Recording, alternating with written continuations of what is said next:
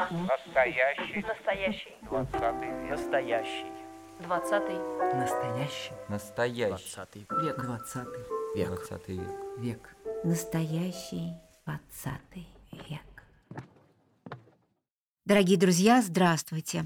В эфире радио «Фонтанный дом» программа «Настоящий 20 век». И я, журналист Галина Артеменко. Сегодня рада приветствовать в нашей студии Анну Север, культуролога, экскурсовода, краеведа, не боюсь этого слова, историка Петербурга. Петербурга, Анна, да. здравствуйте. Здравствуйте, Галина, очень приятно. И мне очень приятно, потому что мы долгое время были знакомы только в соцсетях. Я Мгм. следила за вашими телеграм-каналами. И вот потом мы познакомились уже, как говорят э, сейчас, оффлайн на выставке, которая была у нас в галерее «Сарай». Совершенно прекрасная выставка графики. Васильевой. Да, Ольги Васильевой. Из э, недавно совершенно появившейся книги «Это мы», где графические работы Ольги, такая серия работ о современных петербуржцах, сопровождается вашими текстами о современных же петербуржцах. А давайте мы начнем, наверное, с этого. Как вообще вы начали записывать вот эти летописи такие короткие, такие заметки? Ну, записывать я начала в 90-х, в конце.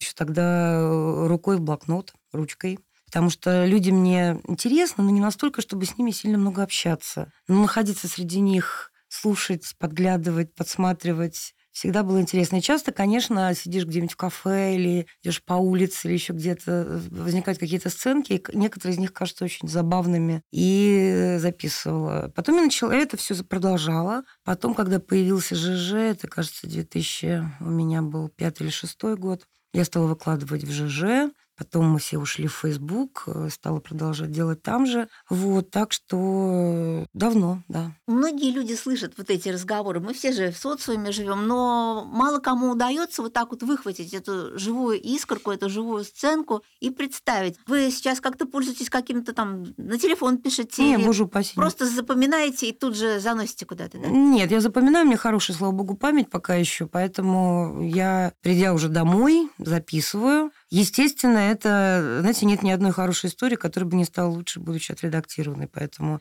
словесный мусор, который у нас у всех есть, Б, М, вот это все выбрасываешь, оставляешь суть, сохраняя вот окраску речи человека, если она у него там была. Да, просто запоминаю все в себе в голове прокручиваю. А Помните самую первую историю, которая вас подтолкнула к этому, вот к писанию таких заметок? Самую первую нет. Ну, э, кажется мне, что что-то записано здесь недалеко, на нынешней улице Белинского, там, где теперь новое кафе, была такая забегаловка, которая была такой базой для, для Института культуры, для Театрального, для театрального и Мухинского. помню, да, помню, да, вот. это подвальчик такой. Да, да, да. Вот мы там все тусили, оставляли записочки там Миша, мы у Ани и, и так далее. И вот там тоже часто, так как еще там молодежь забавная собиралась, бывали какие-то забавные фразы. Думаю, что что-то вот тогда вот и записала. На самом деле вот эти заметки, это же ведь тоже отражение ситуации в городе, Да. отражение того, о чем думают, о чем мечтают, что чувствуют люди. Вот вы записываете уже, можно сказать, несколько десятков лет, так, Да. если с конца 90-х. Ну, года с 97-го, 8 Да, да. вот э, как меняется, что остается неизменным, что изменяется? Ну, Что неизмен- неизменным остается ситуации любовные и отношения родителей дети. Все остальное достаточно так претерпевает. Вы знаете, я когда дела все и прямо что-то руками пере- пере- напечатала, что-то скопировала в один файл, все эти свои заметки, и стала его читать сначала.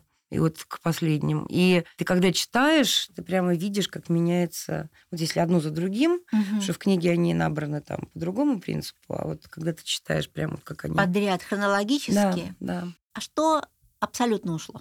Не знаю. Честно говоря, не могу сказать, что что-то ушло. Ну что, вот теперь о чем уже не говорят, о чем тогда много говорили? Ну, 90-е, в конце 90-х, начало 2000-х, нулевых. В 90-х разговоры часто были, которые я записывала, были связаны с мечтами. Вот это тоже очень характерно. А вот если мы там и так далее, в следующем квартале заработаем, мы поедем в Испанию, например. Или еще немножечко, и мы там что-то. То есть вот этот свет в конце тоннеля Да. у людей был. Мгм. А о чем говорят сейчас? Вы же сейчас все это слушаете. Люди стали больше тревожиться, или все-таки вот этот свет любви, который между людьми, вы говорите, что любовная тема остается, он все равно превалирует. Ну, вы знаете, я же не, не, не записываю все разговоры, и не все слушаю. У меня такой стоит, когда меня спрашивают, как вот вы слушаете.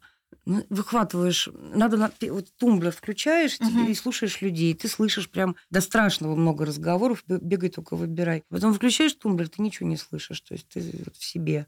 Поэтому, когда ты его включаешь, люди говорят же обо всем.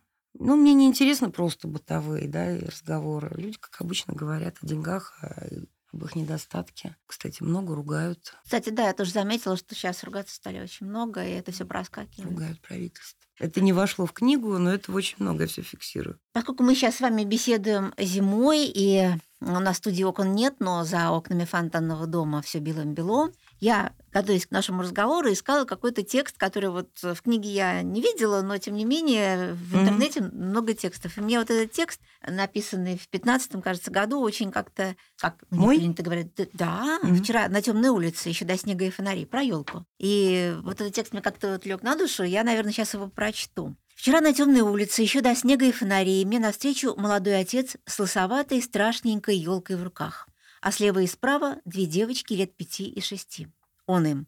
«Лена, не отходи от меня. Видишь, машина поворачивает. Катя, да не тряси ты эту елку. Она и так. А мы придем ее и нарядим, да?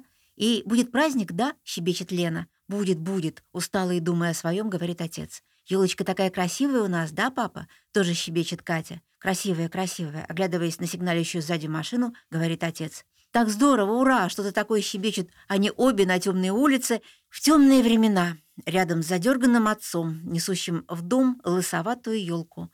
И проходит навсегда мимо меня, навсегда в эту тьму, где из миллионов огней им светит окошко их квартиры. Вот по рукам себя прямо бьешь иногда, чтобы не кинуться им на грудь и не расплакаться нюней, не сказать, какие они милые, и как я их жалею и почти люблю, этих троих с елкой на холодной улице. Но держусь, прохожу молча темной незнакомой тенью. Накатывает иногда, да. Просто у меня и во тьме есть пара золотых окон, я понимаю, я все понимаю. Сама ты как этот усталый папаша, то как Лена и Катя, то как лысая елка.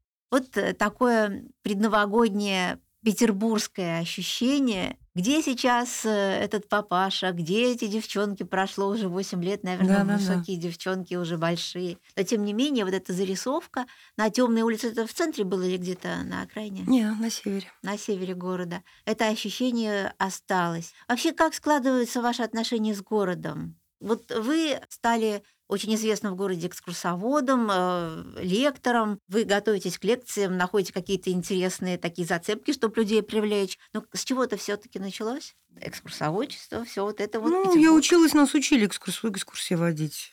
Поэтому профессионально обучали, поэтому умела. Но занималась какое-то время, водила экскурсии студенткой. А Потом, когда как раз в конце 90-х у меня была своя турфирма, когда она была еще совсем маленькая и работала на прием, то и жнец, и швец на Дуде и Греции сама и водила экскурсию. Ну, это был такой поток. Обзорочка, дворцы, Исаки там и так далее. Вот. А потом я занималась много чем другим. И где-то вот лет уже, что ли, семь назад мне стали сниться сны про то, как я вожу экскурсии, ну, такие, как бы, какие бы я хотела, чтобы мне водили. Я подумала, вводить, что ли, экскурсии. И спросила в Фейсбуке, будет ли желающие ходить на мои экскурсии. Мне сказали, да, да, да. Комментариев 300 было, я решила, ну, отлично. И первую экскурсию, которую я подготовила, вот уже вот в новой ипостаси, да, это была экскурсия по Марсову полю. Не поверите, мы ходили холодным апрелем 4 часа по Марсову полю. И реконструировали то, что здесь там когда-то было. Из века в век. Да. Город и сны – это на- название вашего телеграм-канала. А вот отношение к снам, вы верите, что бывают сны какие-то, которые могут привести к чему-то? Ну, я к снам отношусь как к части жизни, поэтому я не мистик, но просто я считаю, что в снах мы проживаем параллельную жизнь. И поэтому я очень ценю сны. Мне, слава богу, на них везет, мне всегда их очень хорошо выдают. Иногда очень прям киношно. Вот, поэтому я благодарна. Поэтому, когда мне отнимают возможность поспать, я очень переживаю, что нет и снов. Поэтому, да, город и сны – это вот такие важные для меня вещи. Ну и город наш такой немножко как сон, иногда прекрасный, иногда ужасный. Вот. А в снах мне часто снится город, я по нему хожу. Вот буквально позавчера мне приснилось, что я просыпаюсь в такой, знаете, забавной постельке, кроватке такой железной, как вот старинные раньше были, с шишечками с бельем. Мгм. Только просыпаюсь я на набережной канал Грибоедова возле Столярного переулка. Вокруг люди идут, снег лежит. А я такая просыпаюсь и думаю, господи, а как же я э, в снег-то сейчас встану? Вот такой сон. Можно его сидеть там долго думать, но для меня это еще очень любимое место, вот то место, где я проснулась. И, и там у меня экскурсии есть по местам заколдованным русской литературы петербургской. А сколько у вас уже вообще маршрутов в целом? Около ста. А как вы придумываете? Ну, придумываю. Я люблю какие-то вещи, какие-то места в городе.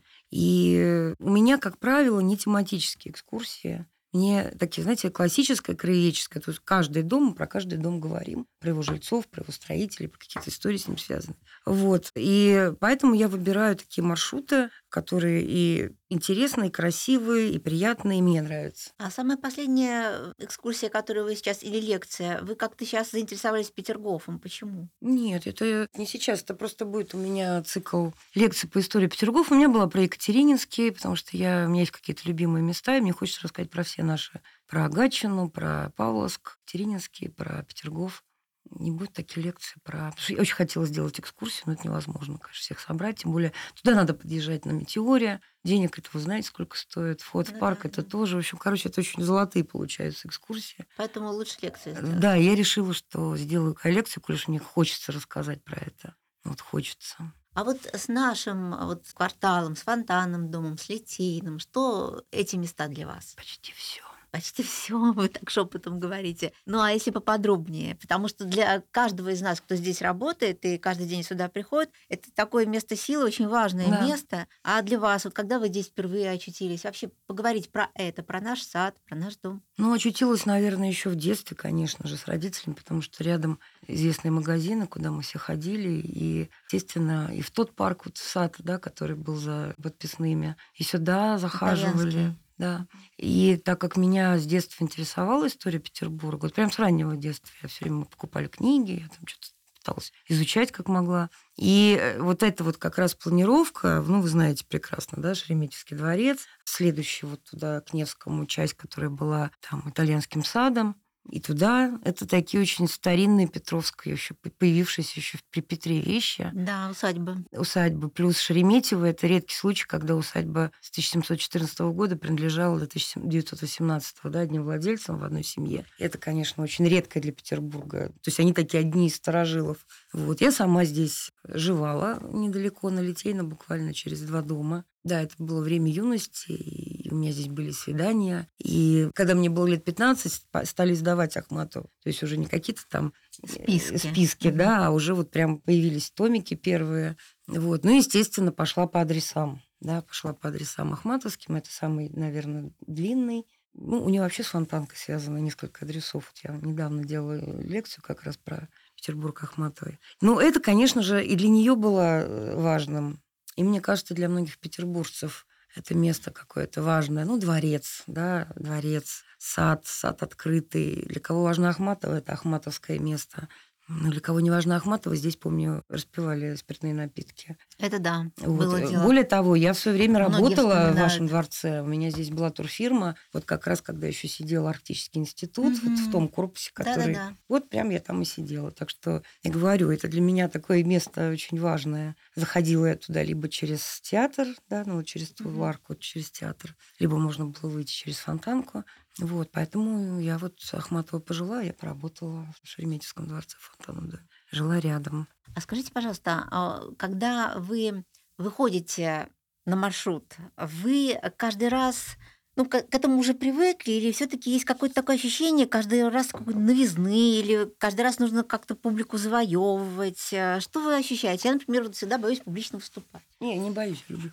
Я люблю выступать публично, наоборот, мне как-то вот подпитываюсь, да. Что я испытываю, я испытываю, как правило, радость. Потому что я не ставлю никогда то, что я не люблю, не беру темы, которые мне не интересны. Я только свою любимую, у меня его много. И я знаю, что им понравится. Может быть, не всем все, но какие-то вещи понравятся. И я испытываю радость от того, что сейчас я им покажу что-то такое, чего они могли не заметить. Даже петербуржцы, которые здесь живут. Ну, не говоря уже про гостей. Удивлю порадую, поинтригую. Я люблю делать такие штуки. Вот в начале какой-нибудь крючочек, а в конце, наконец, вот Помните, мы вначале говорили, вот, вот оно. Я люблю, когда за, За- такая такой закольцованность. да. закольцованная Ну, то есть история. композицию э, истории. Не просто мы идем там говорим про дома, а как ты вот выстраиваешь внутреннюю такую драматургию. Это и лучше запоминается людям потом. Вообще наша программа «Настоящий 20 век» предполагает разговор о веке, о прошлом, и о том, как это прошлое влияет на наше настоящее и, возможно, на будущее. И я нашла тоже один из ваших, ваших текстов э, о блокаде. И я кусочек тоже сейчас прочитаю, потом мы об этом тоже поговорим. «Блокадные коды» называется текст. Как бы мы ни спорили о войне о советской истории, жертвы и подвиг ленинградцев останутся бесспорными в любом случае. Не забывайте. У меня с детства такая травма. Иду ли я на кухню сделать бутерброд или готовить большой воскресный обед, или просто кофе сварить, оглядываю свой холодильник, или там бакалейные еще какие-то запасы, и нет-нет, а прикидываю невзначай. А сколько бы мы продержались вот с этим набором, если что? И получается недолго, зимой особенно. Да в холодном доме, да если спуститься за водой по ледяным лестницам, а еще артобстрел, тогда это совсем мало. Это непроизвольно, это нечаянно. Это идет фоном. Ты специально про это не думаешь, это мелькает даже в самые благополучные и счастливые дни. Мелькнет такая тень, словно большая птица пролетела. Тень от ее крыла накрыла ненадолго, и все. А вы говорите, это было давно. Дальше идет такой достаточно большой текст а, с очень каким-то трогательным и щемящим эпизодом про приснившегося вам мальчика. А скажите, вот ваша семья, как она прожила этот 20 век? Что было и насколько ленинградская блокада связана с вашей семьей? Ленинградская блокада связана. Родственники некоторые ее пережили здесь, некоторые нет. 20 век пережила семья, как и все, со сменой фамилий, со скрыванием, тяжелой работой. Меня с маминой стороны бабушка, она из Псковской области. Они были, естественно, тогда это была Ленинградская область, кстати. Они были под Ленинградская оккупацией. была большая. да. Вот, деревенька у них километров двух от Михайловского, от, ну, где-то Пушгора. И в сорок пятом году бабушке моей было 15 лет. И она поехала в Ленинград по лимиту. И вот моя бабушка маленькая, она была метр пятьдесят один, с 36 размером ноги, маленькая такая кукольная. Пол жизни она отработала на восстановлении и дворцов, и, и дом- домов, и постройки. Она была строитель, маляр, штукатур. Поэтому этот город еще восстанавливался тоже руками маленькими моей бабушки. А блокаду кто здесь жил? Пока жили тети. То есть это вот э, память, она, ну, ваша семья, Да. она хранится как-то, да? Да. Для меня блокада это... Я тут услышала что... такое мнение, что это мы просто все травмированные. Травмированы. Ну да, это травма. То есть мерила ада для меня блокада. И когда что-то происходит, я вот внутренне думаешь, ну это еще не блокада, да, то есть это можно жить. Ну, последние события, они, конечно, Скажите, а вот когда вы водите экскурсии, легко ли вам вступать в диалог, или вы все-таки предпочитаете рассказывать, а потом вопросы, как проходит Ну, я предпочитаю вообще, чтобы я говорил, меня слушали. Но я при этом совершенно легко общаюсь, просто некоторые люди не, не, не видят границ. Они начинают сбивать, у них какие-то дополнительные вопросы про- совершенно не, не имеющие. Поэтому я стараюсь, если это какой-то вопрос по теме, например, да, вот прямо мы стоим перед домом, и что-то по поводу этого дома или его жильцов, да. А вот если вдруг вот начинаются какие-то совершенно отвлеченные, очень многие любят такое задавать, все это в конце. Ну, так вот, если кто-то вдруг дополняет, или кто-то вдруг... Я не против. Я не люблю просто, когда кто-то начинает говорить вместо меня. Потому что это сбивает вообще, как спектакль, да, это же немножко спектакль такой. А о чем люди спрашивают сейчас? Что их интересует? Знаете, вот если приезжают москвичи, это очень много, большая часть. Такая она вообще самые лучшие туристы всегда, да, самые мобильные. Ну да, им близко что Ну, они вообще много ездят, много видят. У москвичей всегда один и тот же вопрос, когда мы ходим по центру, мы в основном ходим по центру, и смотрят на наши дома, спрашивают, а они жилые? Здесь люди живут? В Москве просто практически в центре нету единицы жилых домов, старых особенно. Там либо офисы, либо бизнес-центры, либо еще какие-то коммерческие предприятия за единицами. А у нас, да, мало того, что живут еще и в коммуналках. Это вот такой топ вопросов от москвичей. Петербуржцы, как правило, задают вопросы разные, совершенно разные. И, ну, как бы я это называю, знаете, наша масонская ложечка. Не, не ложь- Масонская ложечка. на лужу не тянет, а ложечка такая вот, да. Поэтому и, и часто у меня уже вот одни и те же люди ходят, да, то есть вот в каждой экскурсии почти всегда есть кто-то из постоянных, Старожилов таких да, да, ваших. да, да, да. И а, они могут задавать вопросы совершенно удивительные. И более того, не только задавать, они могут и дополнять какими-то историями своего детства, если это уже особенно там, ну, взрослые люди, чье детство я, например, не застала. Но они вот... А для меня аж важно, где была колбасная лавка, где еще какая-то. Они вот могут рассказать, что здесь они с мамой покупали там, керосин, например, ходили, да, а здесь вот сидел без ноги какой-нибудь э, инвалид и чинил обувь. И все у него эту обувь чинили со всего района, например, на, э, на Маяковского, на, на Жуковского. Вот. А что спрашивают? Что, а, еще что спрашивают гости города? Сколько стоит здесь квартира? И как нам спится белыми ночами?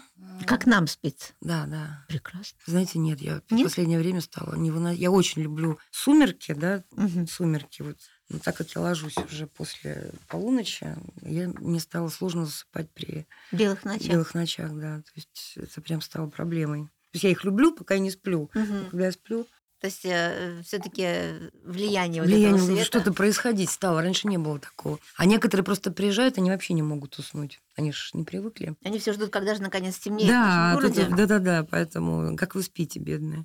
Вот.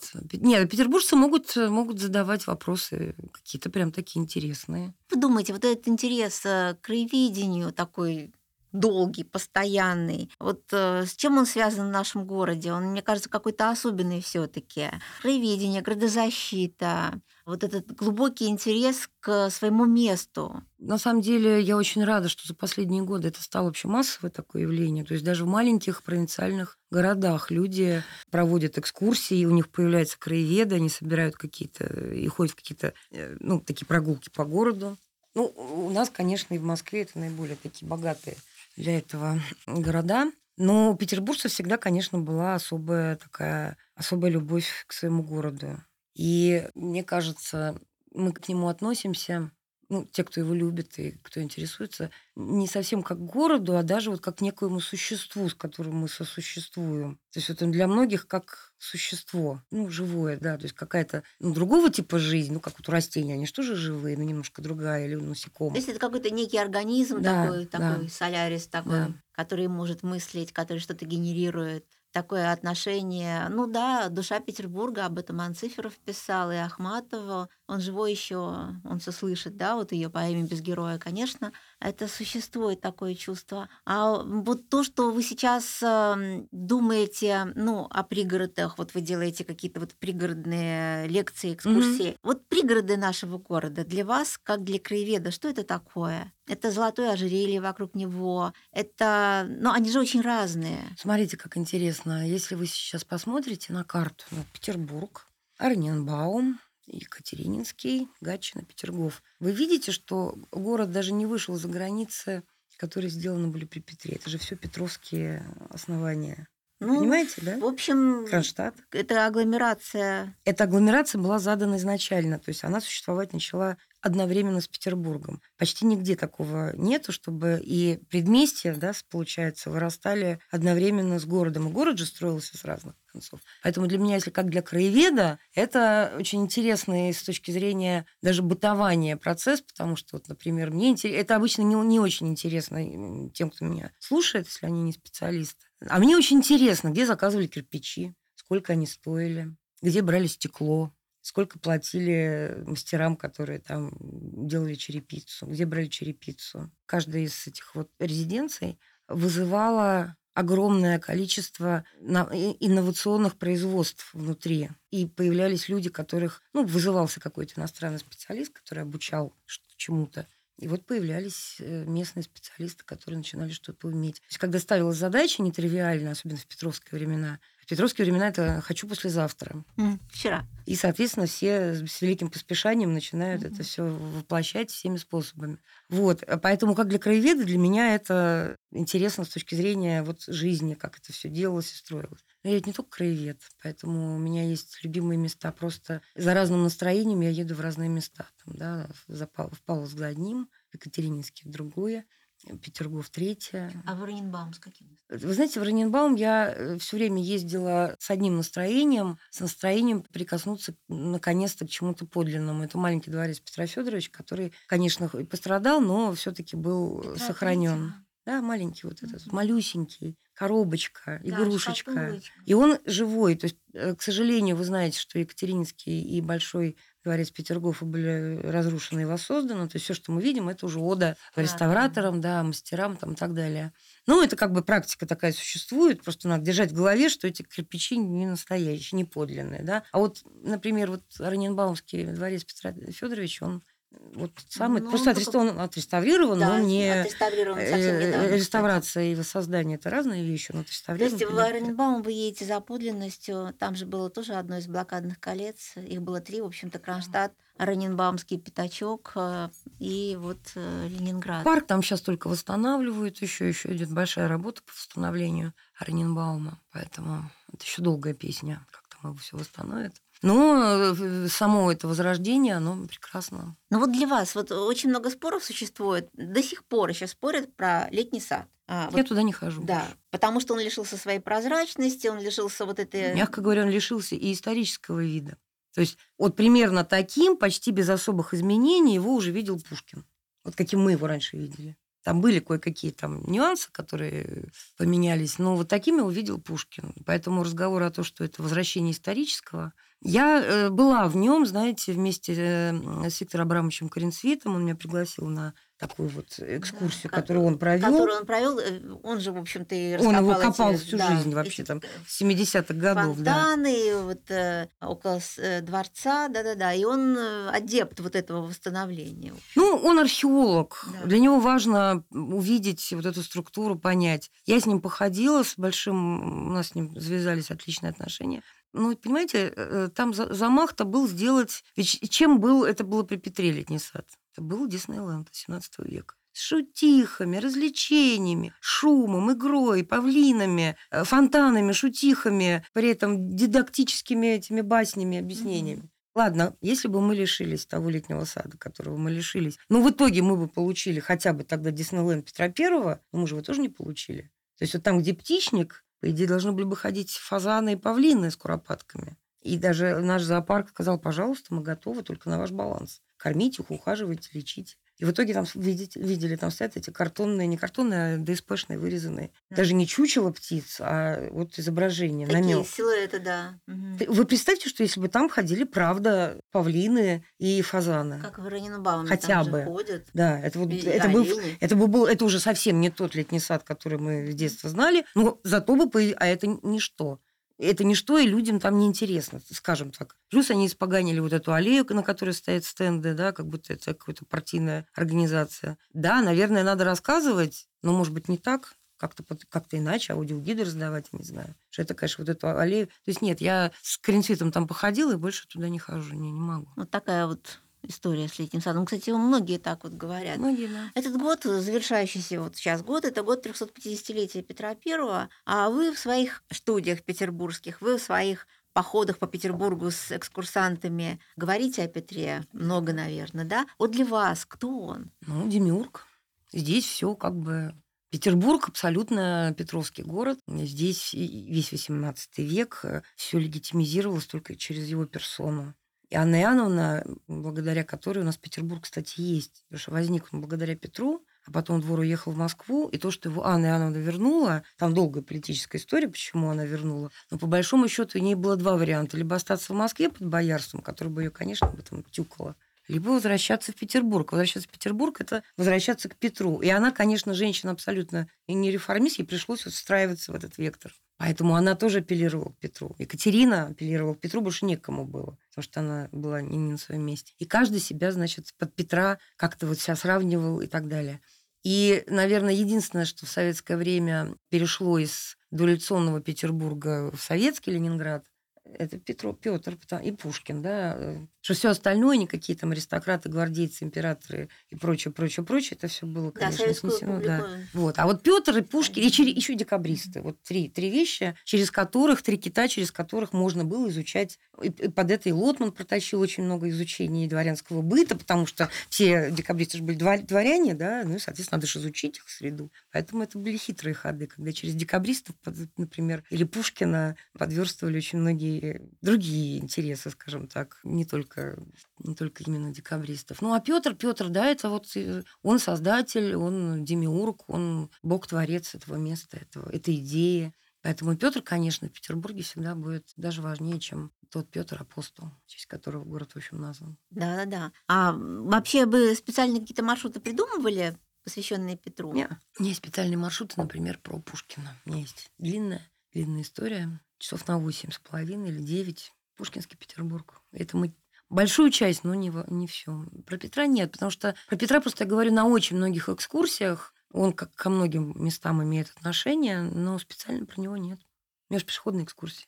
А это бы нам надо было перескакивать с Слушайте, Выборгской. а 8 часов люди с Пушкиным, вот вы 8 часов ходите? А, ну, мы делаем там два привала. Утром встали и пошли? В 12 встретились, да. К 8 вечера закончили? Ну, приходит сначала человек 40, А к а концу? а в конце первый раз у меня осталось 6 человек, на второй экскурсии 10, но я ее подсократила. И ну вот где-то так вот 10-15 остается сейчас. А вы как-то используете какие-то, ну, не знаю, ну, наглядные какие-то вот, или только город, или там что-то показываете, или еще что-то? Ну, вы знаете, пробовала я распечатывать рисунки, это все ерунда, когда у тебя там больше двух человек, это все равно никто не видит, с айпада это не видно. Если группа не очень большая, я могу с телефона изредка чей-то портрет показать. Все, все вот это не, не работает, все эти штуки. Ну, мне, мне, мне это мешает. В конце концов, у всех есть Google, и все, все я Google в помощь, да. Всем могу сказать, прямо пока я рассказываю, можете погуглить, и каждый на своем смартфоне увидит лицо той красавицы, о которой я говорю. А пока, значит, сосредоточимся на другом. Вы говорили об открытиях каких-то там, я не знаю, каких-то там вот крючочках, за которые цепляется разговор. Вот в процессе вашего изучения Петербурга, в процессе вашего погружения, какие личные открытия вы сделали? Ну как, вот понимаете,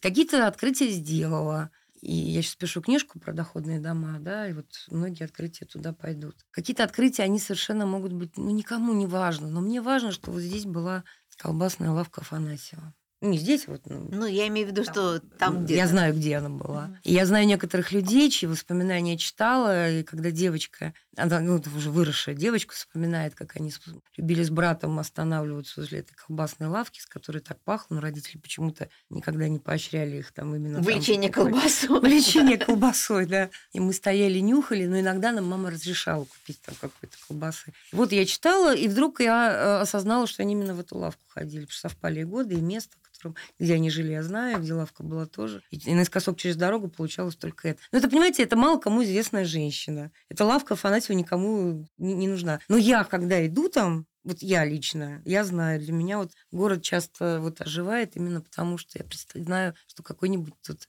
статский советник проживал, а тут вот тут ночевал, не знаю, там, Есенин.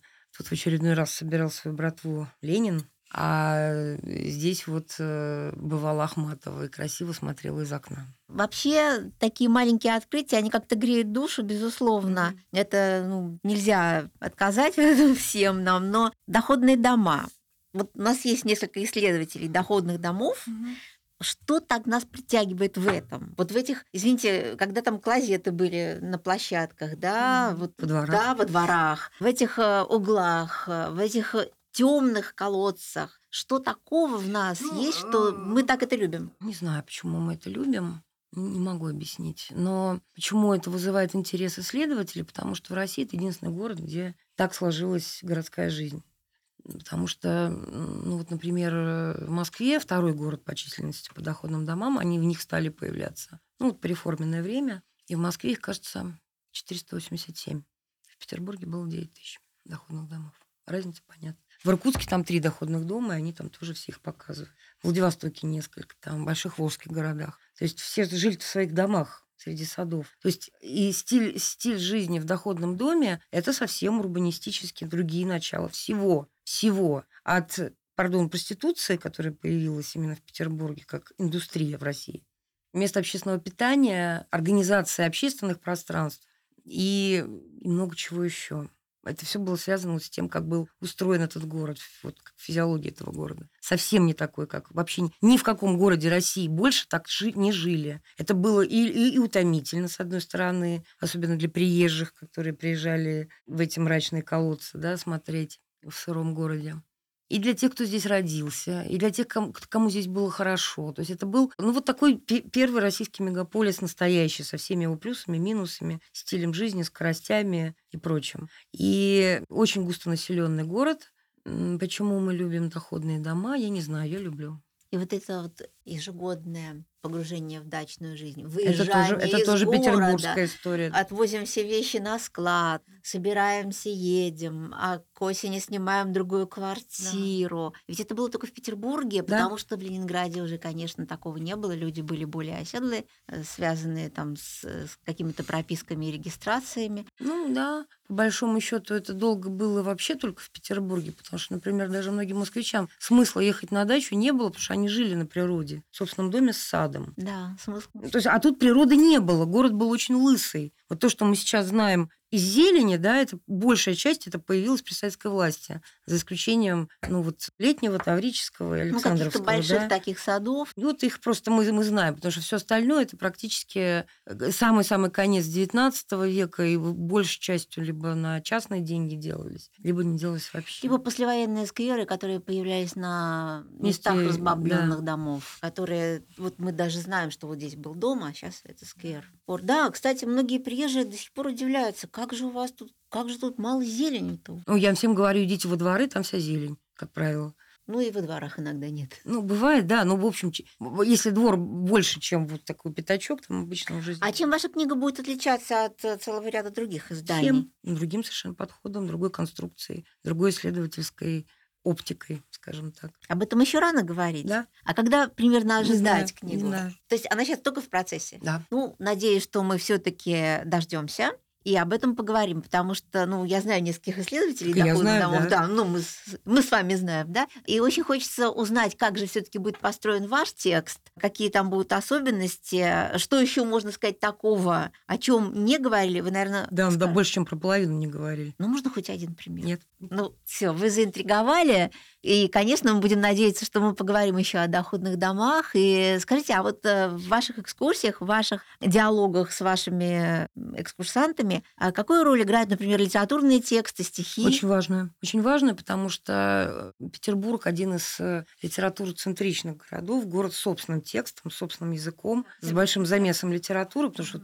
в России таких городов всего-то два. Ну, скажем, в Советском Союзе было два. Петербург и Одесса. Одесса вот такой зеркальный близнец Петербурга. Тоже море, тоже условно какой-то не русский, только здесь были скорее немцы, да, из иностранцев, там, греки и евреи. Ну, в общем, Петербург, Одесса. Даже московского текста нету, да, то есть сейчас литературоведы угу. пытаются его вычленить и понять, но, в общем и целом, мы знаем петербургский текст. И, естественно, огромный кусок, так как это была столица имперская, здесь жило и было, и творило, и умирало очень много поэтов-писателей, соответственно, и он привлекал внимание, поэтому очень много про него писали, и ругали, и хвалили, и воспевали, и вообще или сюда погружали своих героев, или сюжеты. Поэтому, конечно же, особенно это важно, например, часто для людей, которые, например, приехали даже не из Москвы, из ну, других российских городов. И особенно если первый раз. Представляете, когда ты читал, например, вот ты читал, естественно, классику все мы да, читали, да. и тут ты видишь, где